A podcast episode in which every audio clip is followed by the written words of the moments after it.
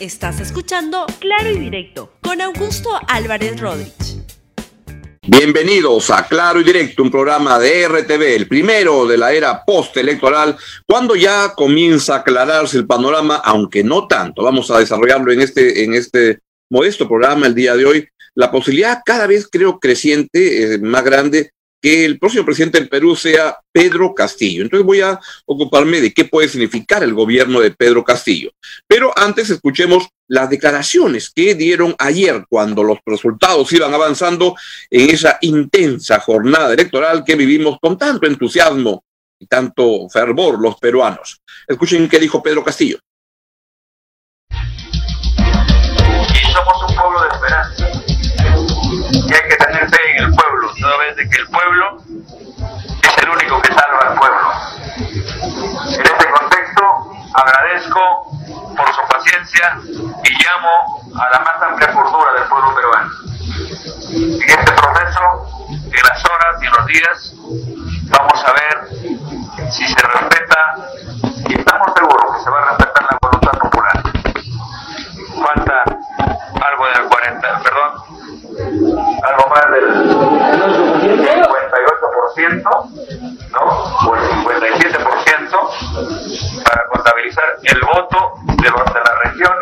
y el voto de la zona rural. Falta que se cuenten nuestros votos,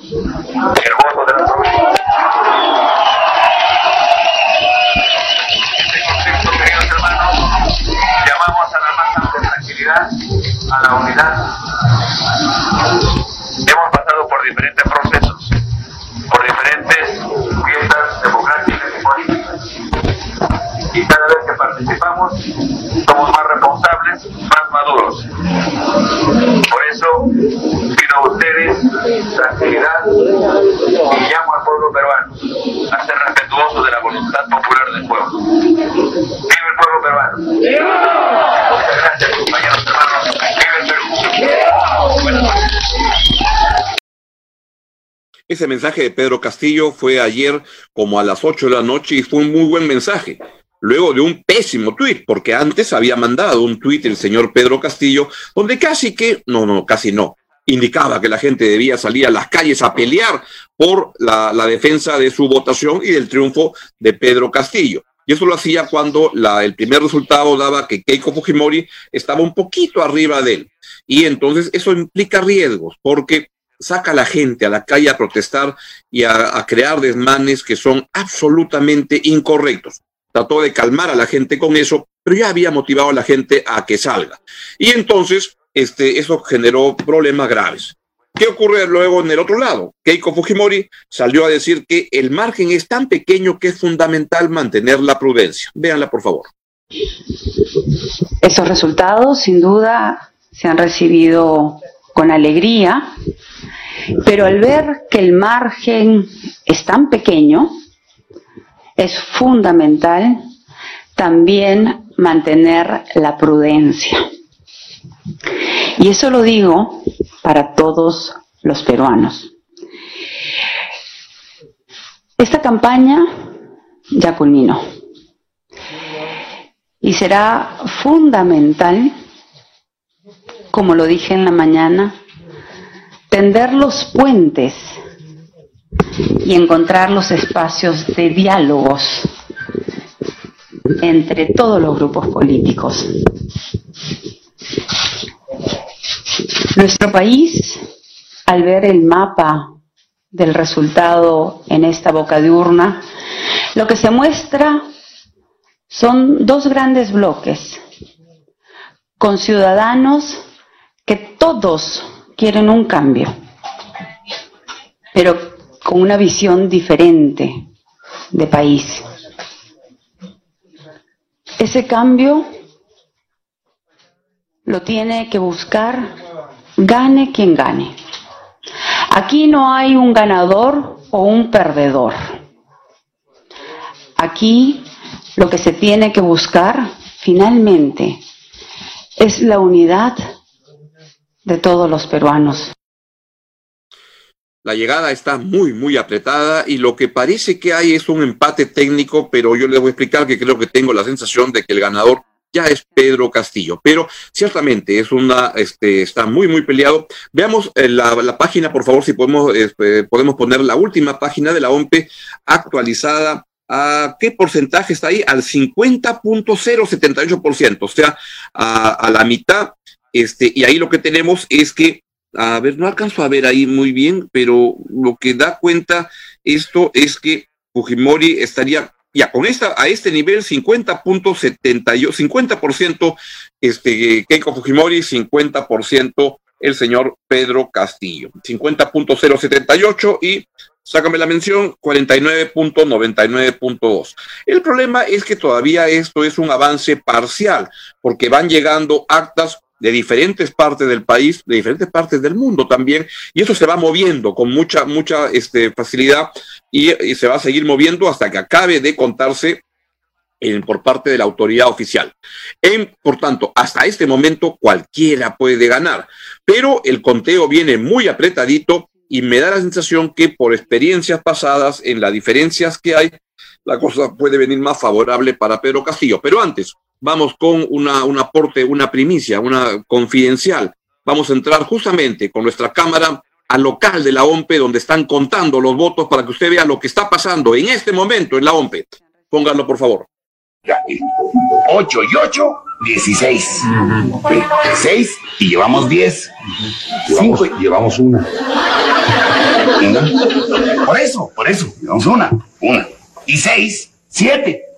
Ahora, 7 y 7. 7 y 7. 7 y 7. 14.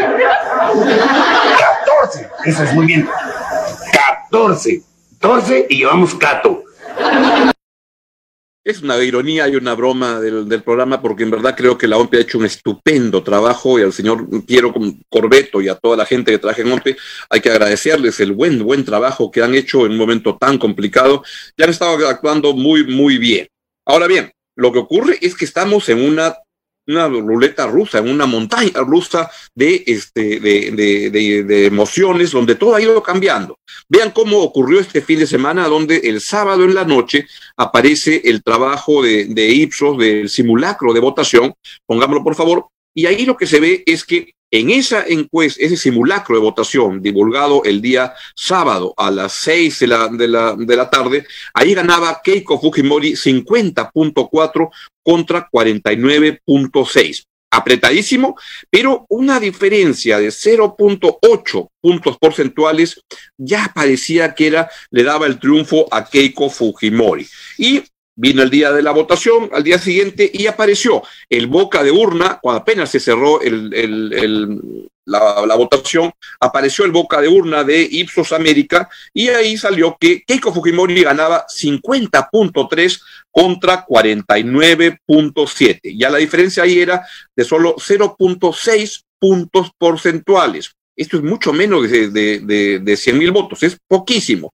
Y entonces ahí parecía que se iba confirmando la encuesta del simulacro del día anterior y que la ganadora era Keiko Fujimori. Y entonces ahí fue que apareció el tuit de, de, de, Pedro Castillo y toda la barra de Pedro Castillo comenzó a protestar y a gritar que era fraude, fraude, fraude y empezaban, entre otras cosas, a pegarle a los periodistas, algo que hay que pedirle al señor Pedro Castillo, que ya por favor corrige esa muy, muy mala costumbre que le ha, le ha surgido de creer que el periodismo es culpable de todos los problemas, al igual que las bancadas y los técnicos de este, Juntos por el Perú, que lo único que hacen es llorar que este, los medios de comunicación no le dan buena cobertura y cuando los medios de, comunicación van para darles cobertura, la agarran a puñetazos su hueste. Entonces, por favor, que se pueden ordenar las bancadas de este, Juntos por el Perú, la de Verónica Mendoza, la de Nuevo Perú, la y por supuesto de Perú Libre, que la prensa no tiene la culpa de los problemas que ocurran en el país, aunque algunos quieran explicarlo todo por ahí. Y luego que la gente de Perú Libre gritaba que había fraude, apareció el conteo rápido al 100% y lo que surgió fue esto.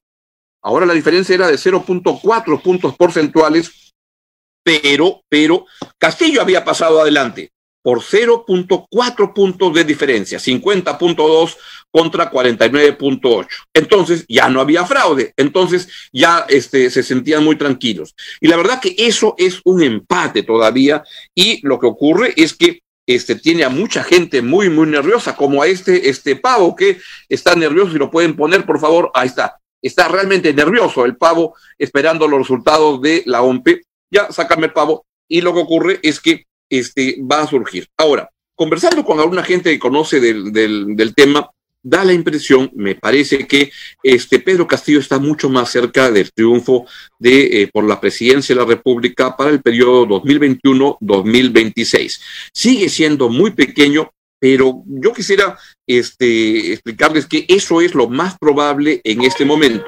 Eso puede evidentemente cambiar, sí, claro, claro que puede cambiar, pero este, van por ahí la, la, las cosas. Ahora bien, ¿Qué es lo que significa en cualquier caso, gane Castillo o gane a Keiko Fujimori? Creo que lo más importante es lo siguiente, la democracia se respeta. El que saque más votos es el que debe ser o la que debe ser la presidenta o el presidente del Perú.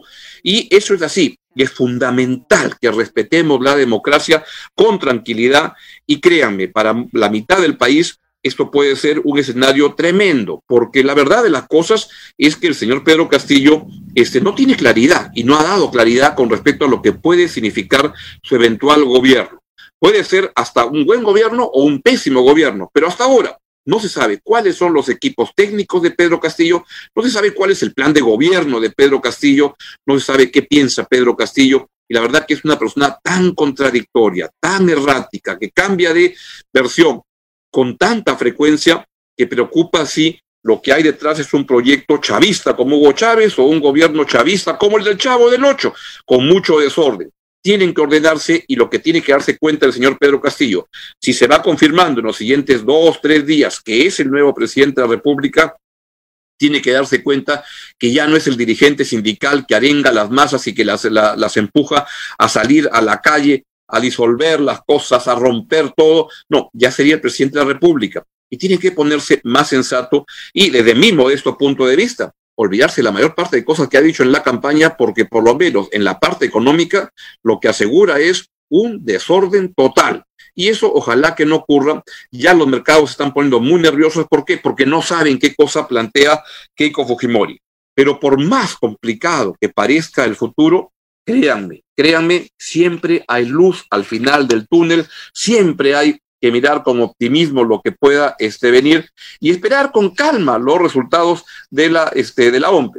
Pongamos por favor este tuit que puso el diario Ojo como una pregunta del día, que me dio un poco de gracia, pero dice, pregunta el diario Ojo, ¿cree que hay que esperar con calma los resultados oficiales de la OMP sobre la segunda vuelta? Bueno, yo sospecho que sí, ¿no? Que sería lo, más este, recomendable. ¿no? Y sácame ya eso. Este, hay que esperar con calma, nada de, de, histerias colectivas, nada de este, estar sufriendo. Tranquilidad, calma, tome esto con, con, con calma este, y, y, a esperar los resultados de qué es lo que puede ocurrir. Así es que otra vez vamos en directo a ver qué es lo que está pasando en la OMPE, por favor. 8 y 8, 16. 6 y llevamos 10. 5 y llevamos una. Una. Por eso, por eso, llevamos una. Una. Y 6, 7. Ahora, 7 y 7. 7 y 7, 7 y 7, 14. 14. Eso es muy bien. 14. 14 y llevamos cato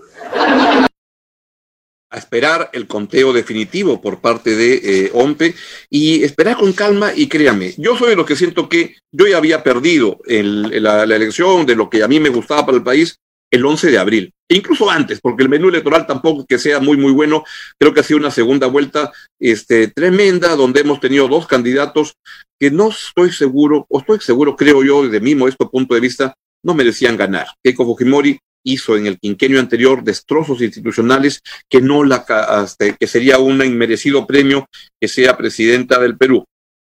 Que el señor Castillo ha demostrado en esta campaña una precariedad de ideas, una, una dificultad para aterrizar las cosas con claridad, que me preocupa que lo que viene es un desorden espectacular.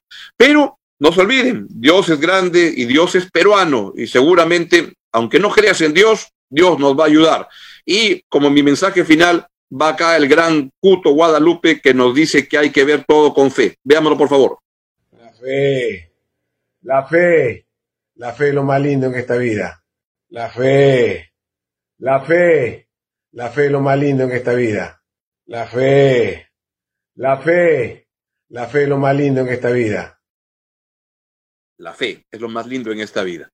El Perú no se acaba, el Perú va a seguir, pase lo que pase, van a venir tiempos complejos, pero no pierda el buen humor, no pierda las ganas de construir un mejor país y vamos todos adelante, a ver cómo nos sale y pongamos lo mejor de nosotros, que el que sea gobierno pues lo haga con generosidad y, convocatoria a todas las fuerzas políticas, porque el Perú para reconstruirse requiere aunar esfuerzos, no requiere más división. Esta campaña ha dividido muchísimo al Perú, basta de eso. Y el que pierda, el que pierda, que ofrezca una leal oposición con espíritu crítico, pero contribuyendo para el país. Y como dice Cuto Guadalupe, con fe.